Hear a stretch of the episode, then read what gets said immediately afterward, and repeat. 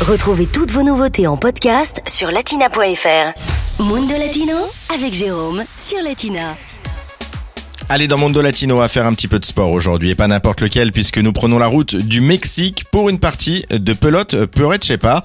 Ce sport pour faire simple ressemble un petit peu au hockey sur gazon. Une légende au Mexique raconte même que ce sport serait né pendant l'ère précolombienne qu'en mars la cinquième étoile est née. Elle aurait déclenché alors des catastrophes naturelles contre la Terre. Pour rétablir un équilibre dans le cosmos, le peuple Purepecha aurait alors inventé ce sport. Des vestiges de ce jeu vieux de 3500 ans ont d'ailleurs été retrouvés au Mexique. Alors comment joue-t-on à cette pelote? Eh bien, il se pratique avec une canne en bois avec laquelle on frappe une balle de 15 cm de diamètre jusqu'à ce que le but soit atteint. Les explications d'une joueuse, Raquel Flores. La partie centrale. Au début du match, on retrouve donc la pelote au centre du terrain. Après trois coups de canne, le match peut débuter. Ceux qui lancent le jeu, eh bien, restent au centre du terrain et passent cette pelote aux joueurs sur les côtés.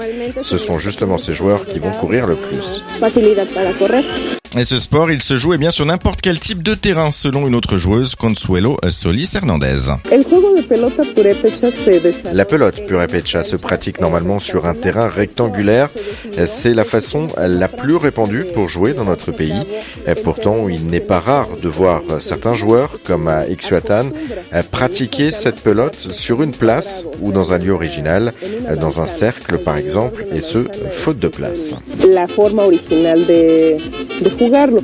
Et chaque partie est surveillée par plusieurs arbitres. Explication. La duration del juego es de 20 minutos. La durée de jeu est de 20 minutes. Chaque partie dure 10 minutes. Elles sont suivies ces parties par un couple de juges. Ces derniers sont responsables du respect des règles et du suivi des points. À chaque partie, les équipes changent de place. Et aujourd'hui, ce sport rassemble plusieurs centaines de joueurs au Mexique. Ce sport autochtone est également intégré aux Jeux Olympiques nationaux mexicains. Latina Podcast, le meilleur de Latina, en podcast sur latina.fr.